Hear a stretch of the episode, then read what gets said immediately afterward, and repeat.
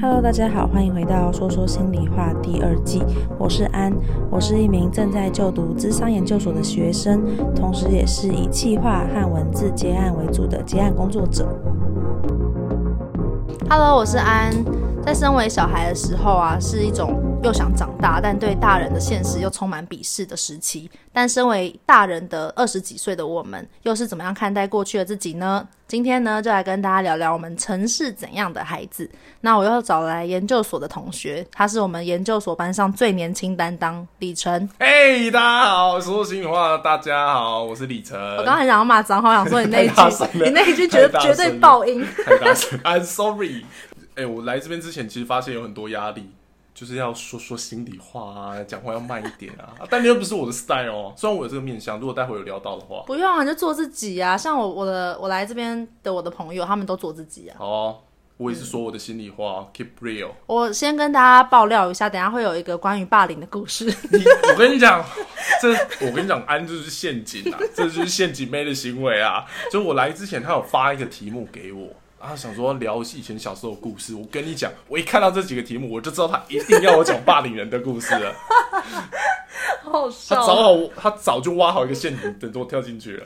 可是我觉得我挖坑给你跳也刚刚好而已吧。我去你们节目那一集，你们到底就讲了我多少坏话？嗯。你要不要自己先扪心自问一下？我觉得我还好。那个什么大妈的部分，不是，是因为我跟嗯、呃，我跟大各位听众解释一下，因为安平常其实是一个蛮。呃，算活泼，然后也很外放的人。那有时候他在研究所的班上，就是很常会主动揪大家去完成一些事情啊，主动揪大家干嘛干嘛啊。有时候那个音量其实也不小，没有没有像你们现在听的这么小声。我觉得好听一点就傻大姐。好啦，我觉得你不要再解释了，我们进入主题吧。自己要我讲的，越抹越黑。我这次讲对，越抹越黑，越描越黑。来，各位听众，请在那边跟安说一下，越描越黑。大家已经想要转台了，太不是你的风格。我最近之所以想要聊这个主题，其实原本真的是一个感性的开始。我最近是翻到以前国高中跟大学时期写日记跟信件，就是有发现哦，在那个时期跟现在自己有很多相似跟相异的地方，但很多其实在价值观上几乎就是截然不同的两个人。你以前会写日记的？哎、欸，我刚听到你说写日记这部分，我觉得很特别。我发现大家好像在国中那个时候都会有写日记的习惯，嗯，而且还会有交换日记。对，你现在还会写吗？我会用打的，就是我会打到就是 Word 里面。是每天写吗？不会。对啊，就会变周记。以前都会，对，以前小时候都会每天写。你以前也会写哦？我国中大概写写写写到大概写一两年了，那个时候写一两年。我不知道为什么国中那时候大家都会写。那高中呢？高中我就没再写。所以你从国中以后你就再也没写？我就再也没写。你不觉得很可惜吗？错过了那时候的自己，错过那时候的记记录。我好像在每个时期就都会觉得说，这个时期是唯一的时期，就是像是国中就是唯一的国中，高中是唯一的高中嘛，就是你每一年每一天其实都是唯一的那一年一天，就不会重复经历一个一模一样的时间，所以我就会觉得哇，那这时候我应该要好好的记录一下我现在到底发生什么事情，然后也许未来的我忘记的时候，我就可以看。我以前很感性，哇，你从小就这么。有慧根呢，很棒吧？超强的，这谁想得到啊？我那时候写日记就只是因为会发现那个时候年那个年纪大家都在做这件事情哦。其实我就只是想纯跟风，纯跟风啊，我是跟风仔，跟一个存在感。对啊，要跟大家聊说，哎、欸，你也有写日记吗？对啊，我也有，我怎么样？我的本子比较大。李晨完全就是一个 很屁的形象。但没关系，我觉得应该有很多人这样，嗯，而且很多人搞不好就不写，他就要觉得我就不写，写日记什么训咖行为。可是写日记，你不觉得有时候很讨厌一件事？不知道你家里会不会发生？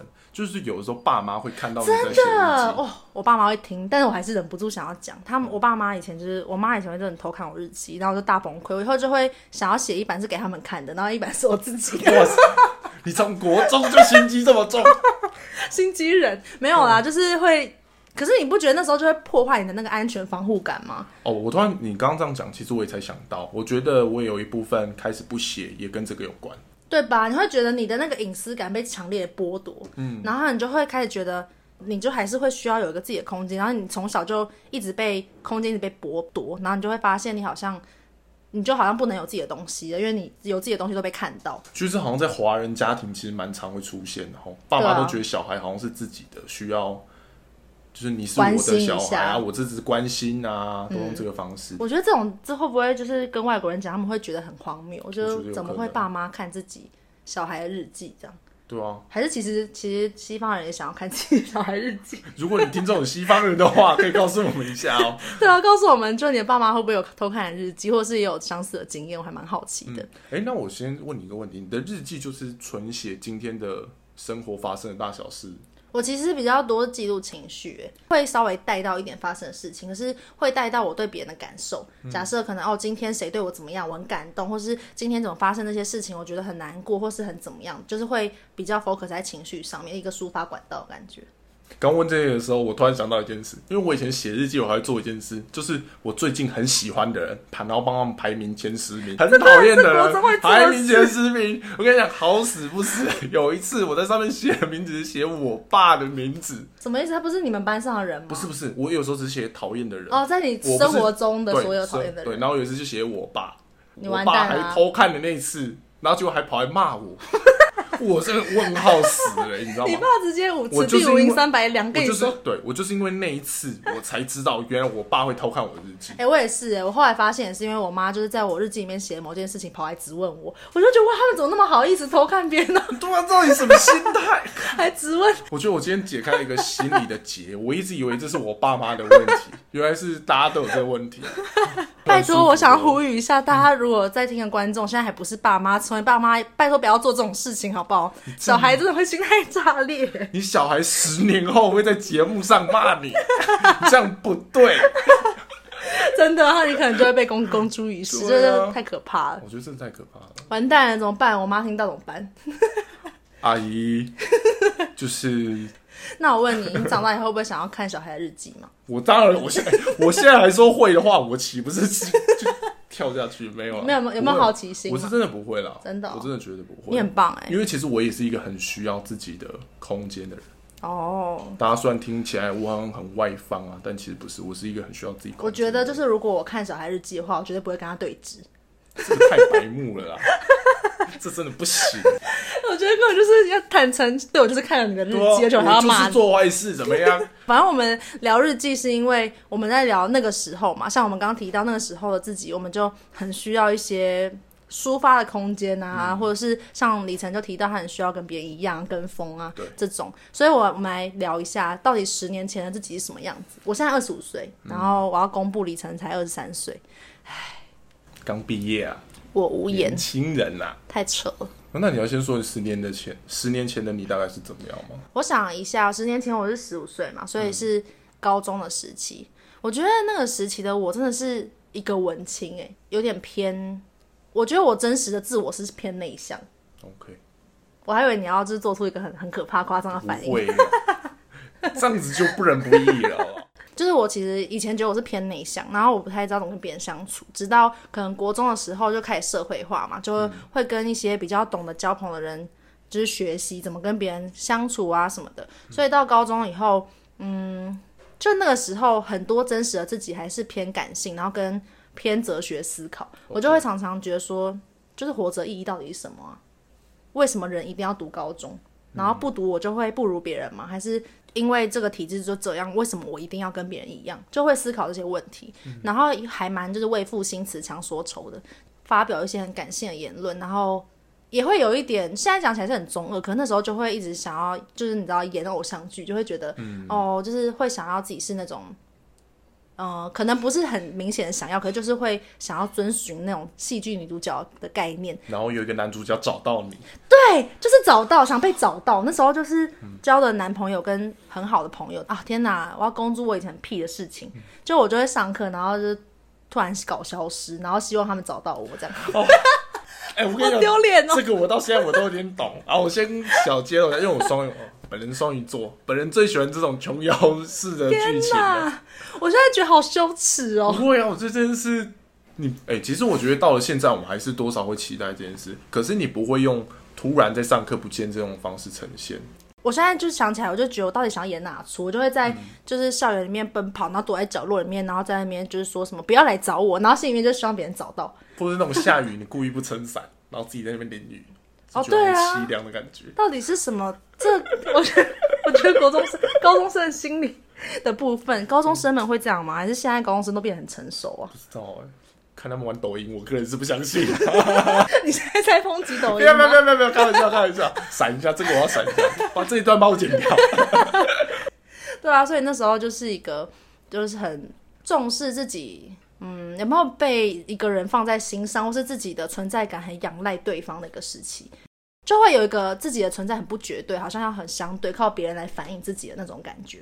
我觉得高中是这样，那你嘞？嗯，我觉得讲这个我可以多说一点，就是因为我那个时候，你说十年前我其实十三岁国中，但我觉得我的童年，我觉得我会想要从国小开始说起。嗯，因为其实，嗯，讲一些认真的，因为我自己家里三个小孩，就是我是老幺，嗯，然后其实那时候我爸妈工作上面都很忙。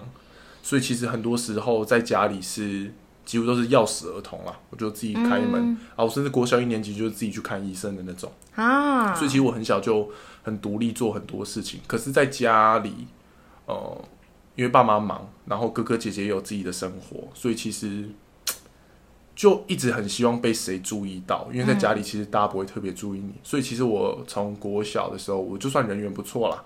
我就会一直想要用各种方法去得到大家的注意。我觉得这种好像要么就会成为人缘很好，要么就会成为那种最难管，然后最被讨厌的那种人。哎、欸，我对我觉得有时候是这样。然后，虽然刚安讲的那个霸凌的故事，我原本不是不想要分享这么 detail，但我觉得还是可以讲。我霸凌人大概是从国小开始，国小那时候班上有一个女生啊，她可能就呃身材比较肉肉的，然后。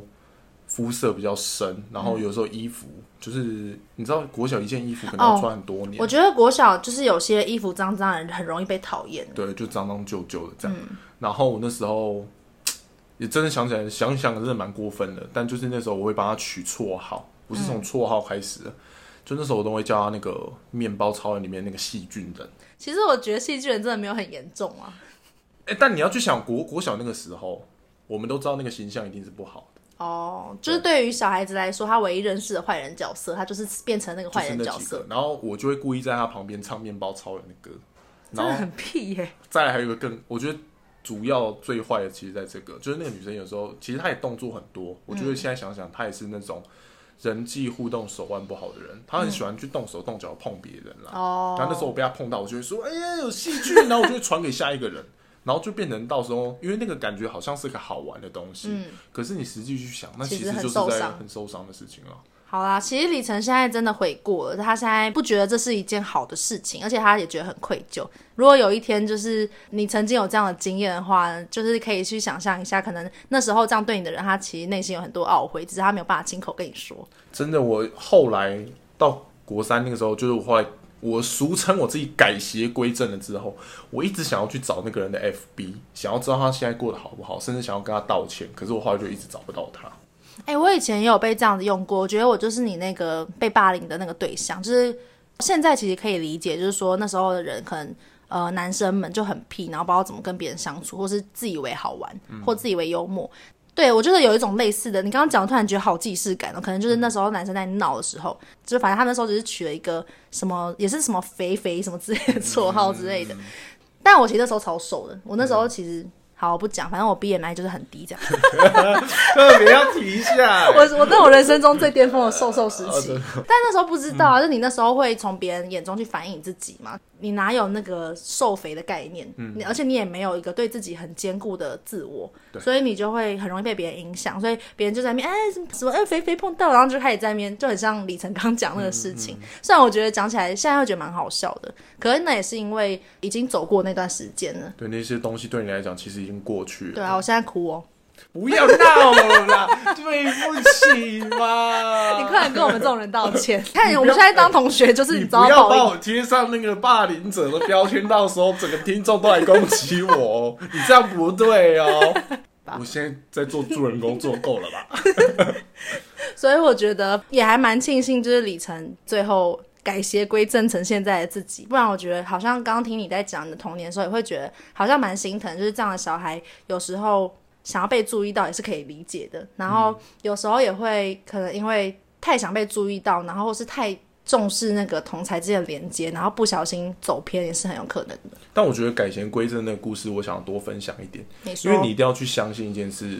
一个人会改邪归正，一定不是突然的，不是一蹴即就的。嗯就是它中间一定有很多过程，我我想多分享一点我那个过程。你说，其实我国中，我是到我国中的时候，我那时候还是会跟班上同学吵架打架，因为那时候我国中长得高高大大的，我一直都长得高高大大，那个时候黑黑的。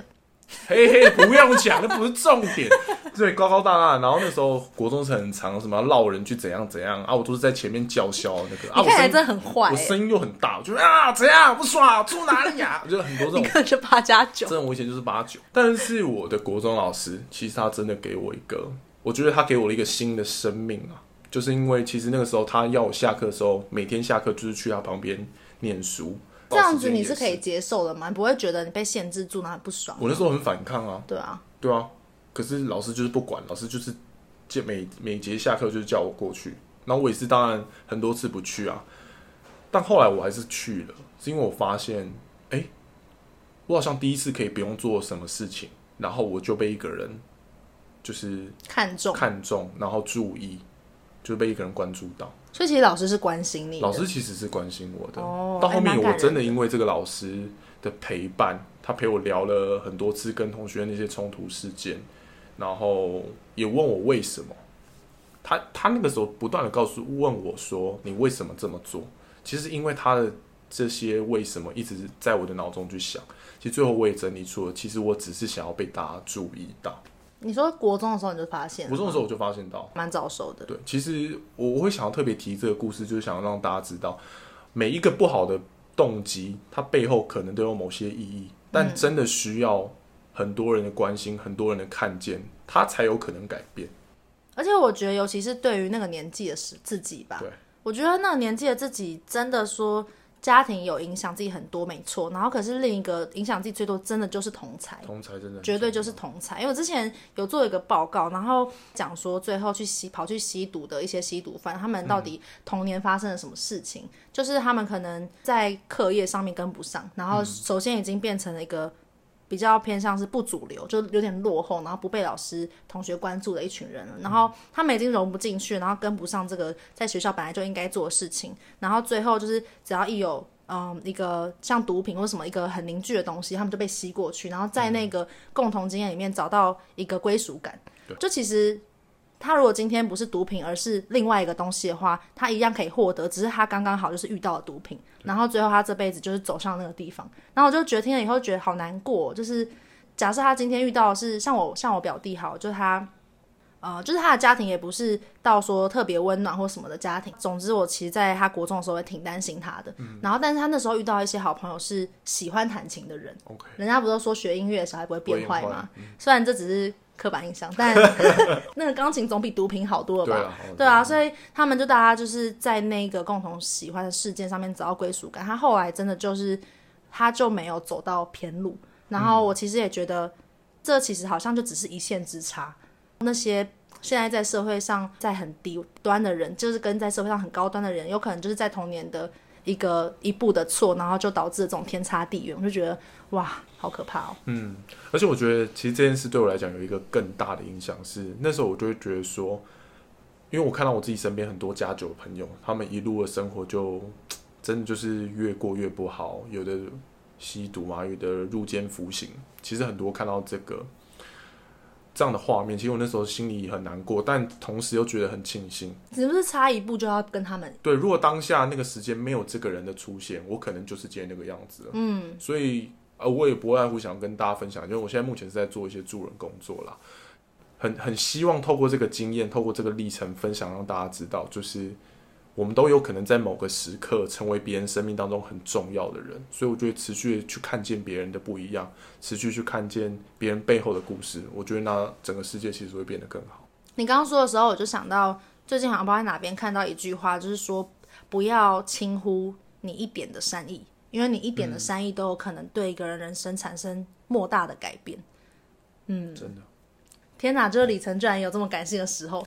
那感觉李晨的曾经是怎么样的孩子，跟现在真的会有一个还蛮大的反差的。嗯，有很多的不一样，但其实也有很多一样，从以前就保存到现在。嗯，我自己会觉得以前的我跟现在的我也会是很不一样的两个人，可是比较偏向是价值观上面。嗯，嗯，但我觉得我自己还是有一些特质是到现在都，应该说还是有一些到现在都很重视的东西。嗯，就是像是我好像从小到大都一直很重视，嗯，我自己是不是快乐的？哦，嗯，我以前就是理不出人生意义的时候，我就觉得人生意义到底是什么啊？然后找不出来，我就觉得好，那就是快乐。我觉得自己决定了，嗯，就是我的人生就是要过得快乐。我自己觉得我算是，嗯，比较能够去享受生活的人，嗯，到现在我都还是重视这件事情，呃，以及就是对关系的在意，我就会觉得其实我好像从以前就是至少十年前开始，我就觉得对于我来说，其实那些钱啊什么的，我好像就一直觉得那只是一个手段，然后我最终想要达成就是我能够带给我爱的人跟我重视的人更好的生活。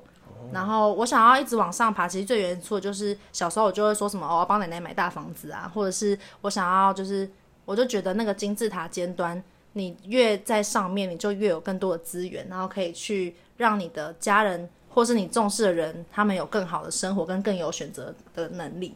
哇，你从小就有这种想法？我是不是伟人？哇塞，不是不是不是，硬要在那边说自己是伟人，不是这个想法其实很很成熟啊。可能被霸凌以后就变早熟吧。你不要在那边硬要在那边扣回来，想要扣我什么帽子？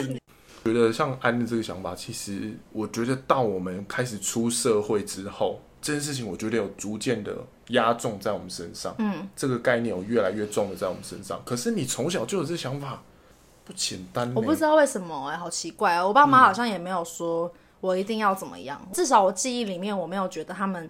一定要我多有成就什么的，可是我就会一直觉得我要赚大钱，或是我要就是我要站得很高，就是一直从小就好像有这种动力的感觉。还是从小就是，嗯，爸妈给的东西就是你很喜欢的，然后你很喜欢你家里的那个样子，然后你发现你家里的那个样子有可能是来自于，哦，整个经济条件上不会到太差这样。我不知道跟这有没有关系了。嗯，我觉得也有可能，或者是有可能是因为我就是家里唯一的小孩啊。所以从小就会从、oh. 小就会觉得自己要就想要做的很好，而且又是女生，嗯、就你身为一个女生，然后呃，像是奶奶家就会有很多其他的孙子孙女啊，嗯、然后你就会觉得说，就是你不能输给男生的那种感觉。嗯、所以小时候我好像就还蛮个性就还蛮倔强的。我觉得倔强这件事情，就是到现在其实都有一点，就是还其实蛮多，就是喜欢逞强。嗯，这件事情就是到现在都没有变。但你会觉得这个逞强有时候对你来讲？会很不舒服，会喘或喘不过气来，知道吗？就是像我上次跟优米聊到的、啊，嗯、呃，我跟鱼的那一集有提到，我在研究所有一堂课，然后就是要把自己的故事掏出来讲。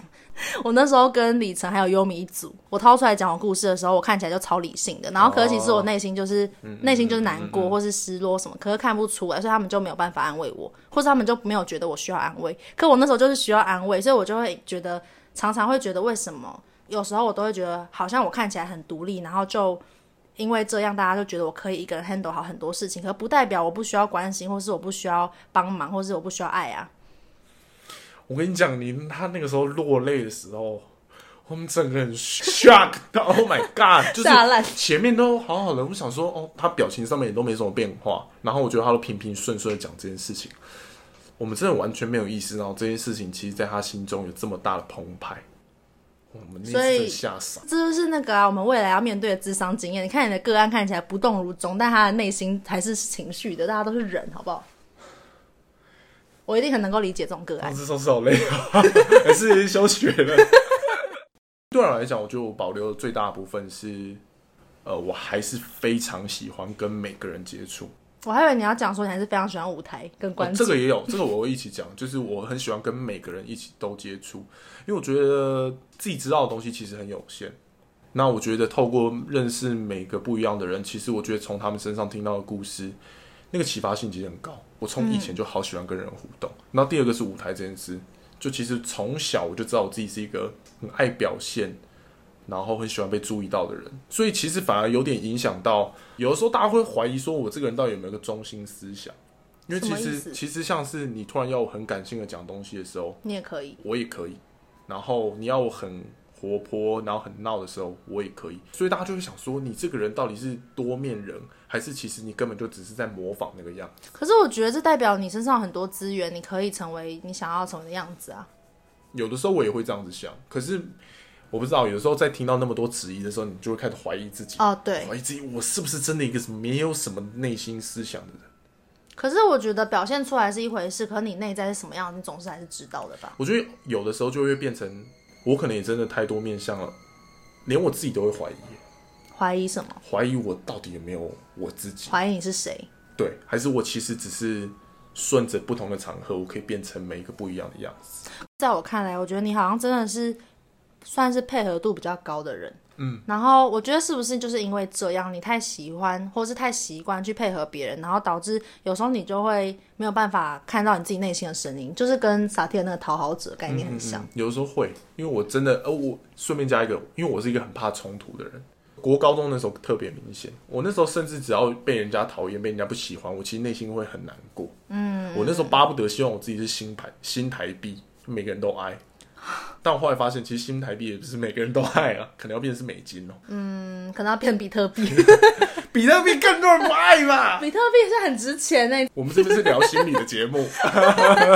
你看我已经忘记我要说什么，反正就是。没有，你说你很在乎别人的眼光，怕被讨厌。哦，对，我以前真的很在意这个，但现在就比较不在意嘛？呃，这个改变其实是在我大学后来跑营队，我当总招之后，我发现不机车很推车啊。什么意思？就是如果你不不有时候不机车，不去展现自己的一些想法，你做事情很辛苦哎。哦，就要做做苦苦差。对啊，就是你不可能顺着每个人的想法走。那你现在有比较会表达吗？现在会很会好很多了。那还不错哎。对啊。那你现在为什么还是会很需要关注啊？就假设，因为我以为就是想要被关注的这种心理会在长大之后慢慢降低。嗯。我我后来发现是，我觉得是因为被关注的过程当中，这个人我刚才没想要顺顺带过去算了，我不要，我不想就这样。你们看到，你们今天看到你们的主持人了没？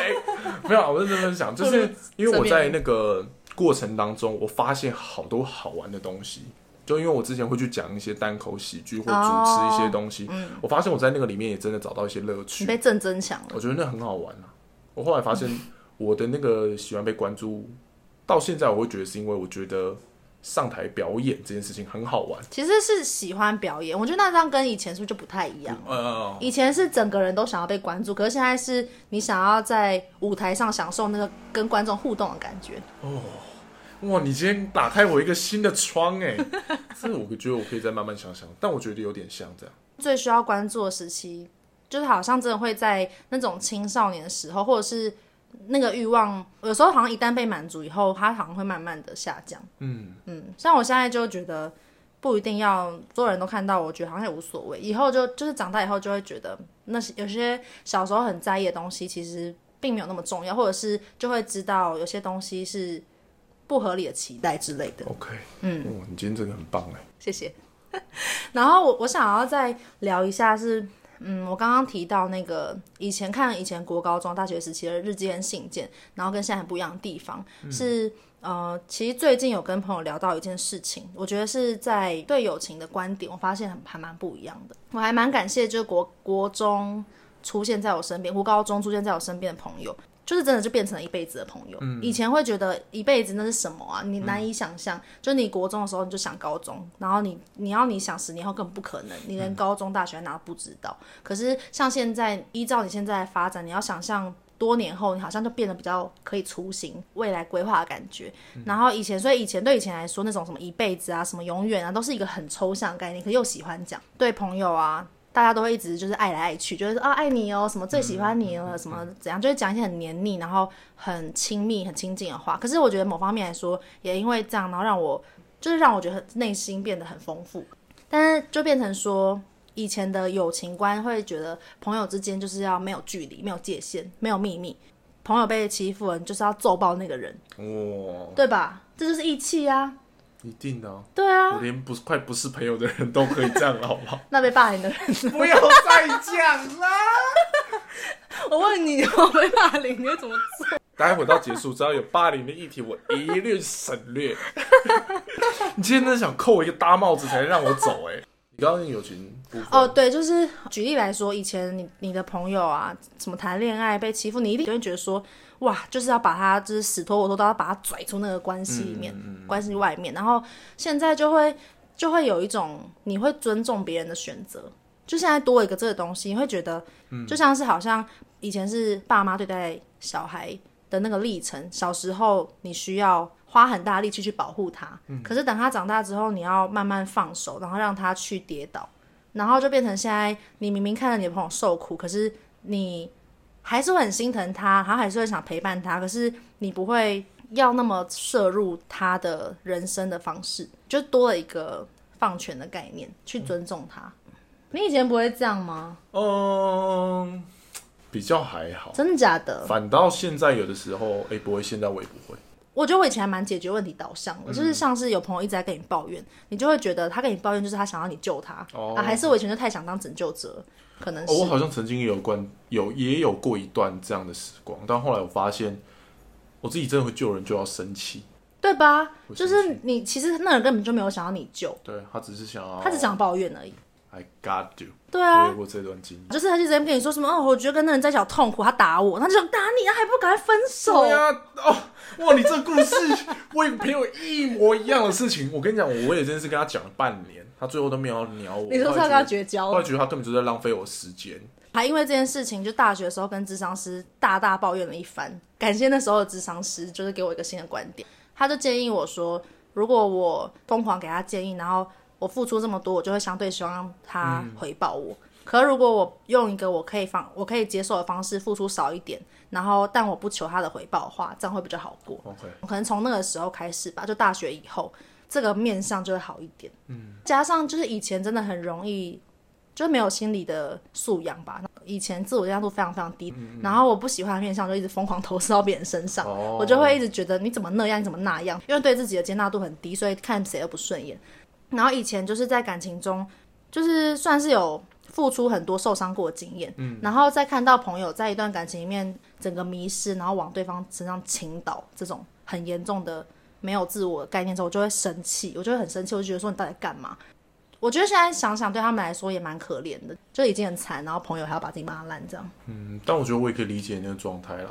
有时候真的你要去理解，是就你真的很希望这个人好，嗯，所以你才会做这件事情。对啊。对，可是我觉得有时候这样又会有点本末倒置的是，之前有我也有过这个经验，就是我最后真的骂到我跟他后来就不是朋友了。我就是真的因为他的事情很生气，然后我就一直想要劝他，一直想要提醒他，到后面真的吵到不可天翻地覆，然后都最后真的不是朋友。所以后来别人只要有类似情况，我都会给个建议，就说你只要给他建议就好。人生的选择还是让他自己去选，因为我觉得我之前那个状态很本末倒置的是，我是为了这个人好，所以我提醒这件事情。对。可是如果我这个提醒让我最后变成跟他不是朋友的话，我觉得那就很没有意义。其实是哎、欸，可是我觉得对于那个时候的自己，我觉得也就真的没有办法吧，因为好像那时候的氛围跟对朋友的定义，好像你如果你已经知道他这么惨了，然后你不去做点什么，好像你很无情。在以前那个。大家都很小的时时候，根本没有人有这种界限啊，然后尊重的概念，嗯、就是你你这样反而是一种冷漠的感觉，对对啊，所以我觉得这是一个我的小时候跟长大以后很大差异的一个地方。跟我一路走到现在的朋友，我们那时候就讨论到这个话题，他就说那他觉得那时候很不尊重他做他的选择，然后我就也跟他讲说，嗯，那时候因因为我那时候可能投射或什么什么，这就是就在讨论这件事情，就发现了蛮多的。好的是你们至少到现在还是朋友，然后还可以有这个对话，就看对方成长，然后到现在就是觉得哦，好像经历了一番当爸妈的感觉，就是嗯，从一个你给我好好的活着，然后到后来就好啦，你要跌倒就跌吧，好啦，反正你回来我还在这边，好吧？我觉得我就陪听你抱怨，陪喝酒这样、嗯。我们就这样想吧，朋友做的事就是没关系，你就去跌倒，你去受伤，啊，你就记得难过了回来了，我还会在这边擦眼泪，对啊，我会替你擦眼泪，就到这样就好了。嗯可以前对于这句话会很生气，就觉得为什么我只能是擦眼泪的那个人，不满足，觉得我不要啊，我要救你。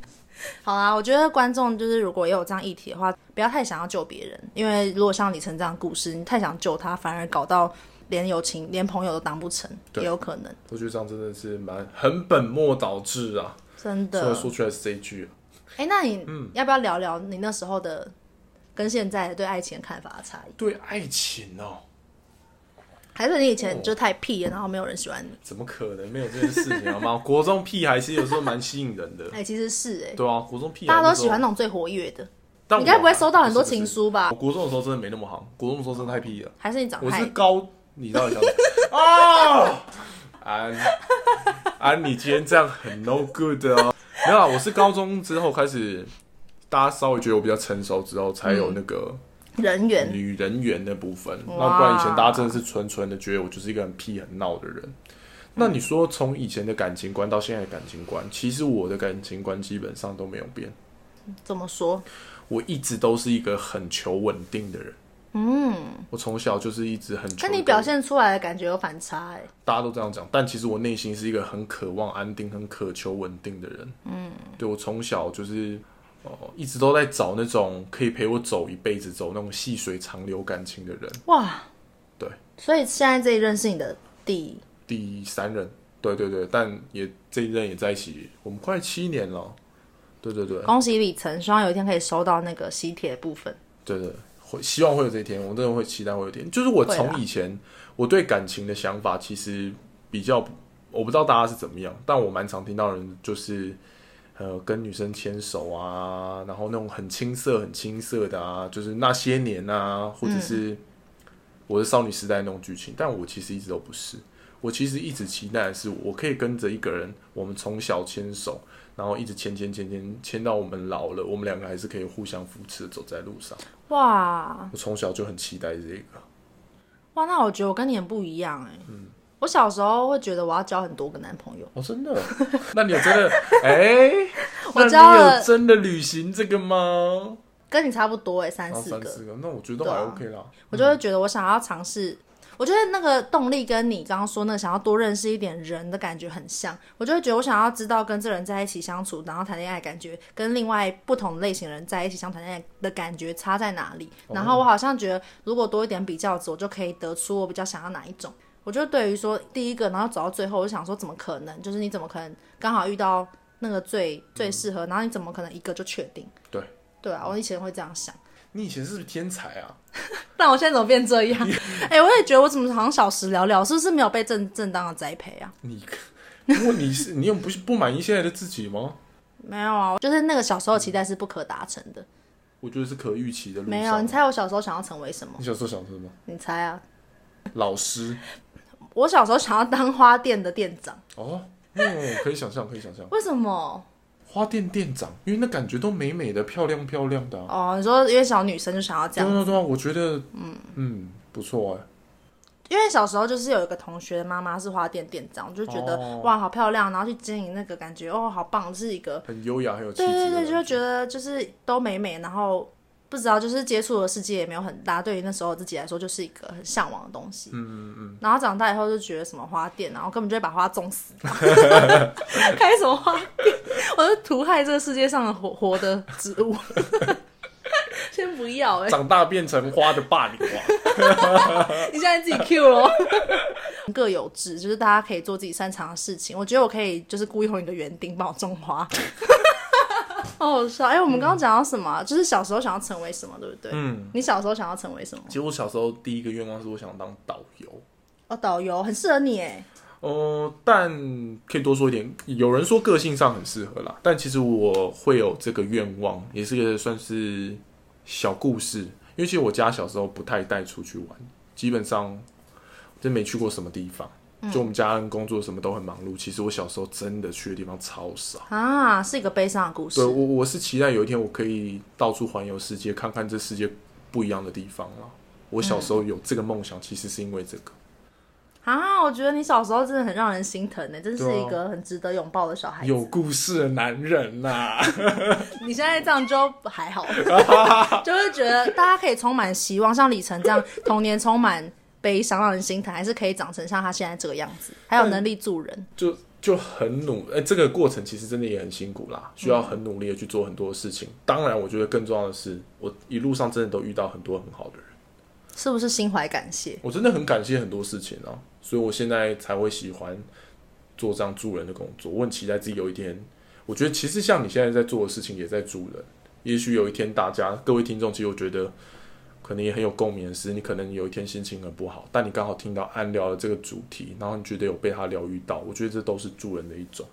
嗯，其实是诶，这样你这样一说，突然我在做这件事情就变得好像很有价值。对啊，就是可以陪伴到其他人，我都觉得很有意义。因为其实自己在录的时候，你就对着麦克风，你是看不到及时回馈的，然后所以你其实并不知道，呃，如果别人没有跟你互动或回馈的话，其实你并不知道你到底。讲的东西到底传到哪里去？嗯，然后是直到像我自己很喜欢办实体活动嘛，然后那那些人他们就会实际上跟我互动，就觉得哦是真的有人在听，然后他们就现在活生生在我面前，然后给我回。嗯、像有人就说什么他们都听着我声音睡觉什么之类，我就觉得哇，就是有点感动，就觉得哇，原来自己这样子分享，然后好像也有一点点影响力的那种感觉。我们小时候都听那种什么李姐姐说故事，长大后。没听过，你小时候没有听那种故事录音带？小时候不是听虎姑婆吗？对啊，啊，那个叫做李姐姐说故事，好不好？不是，我绝对不是，我跟你不同年代。屁啦，我们才差几岁而已。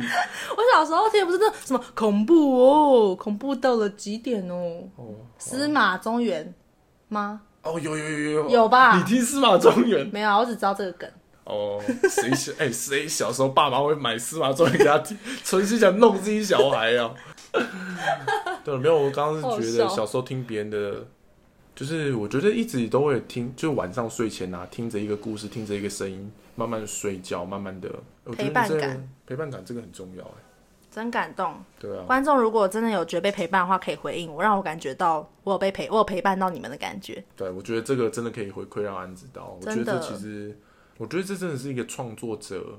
很重要的回馈，对啊，在这边我也想要突然来工商一下，铺梗铺了一个小时，铺了一个小时，我终于可以说啦啊！就我自己其实也是有跟我另外一位伙伴叫 Yumi，他就是上一集，对对对，我们一起有主持那个一个叫做哈什么啦的频道，就是安平常是跟大家聊一个很认，就是比较认真说说心里话的感觉。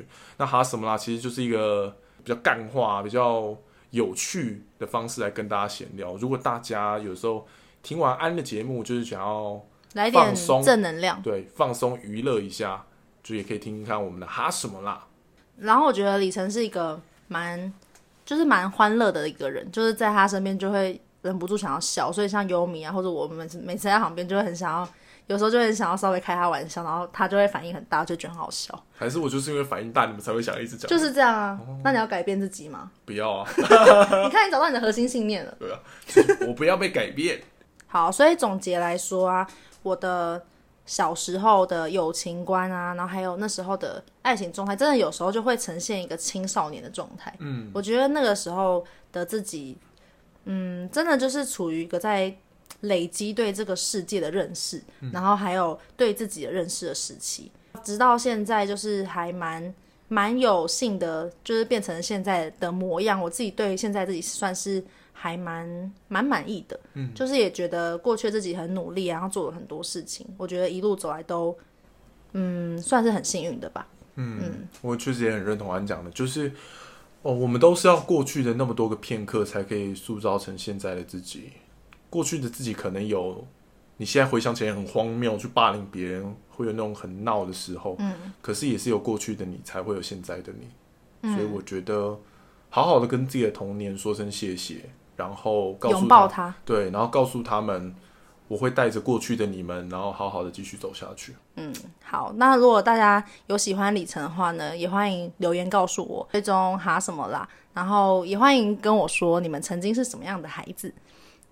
那今天节目就到这喽。好，那我们这集就到这边，拜拜，大家拜拜。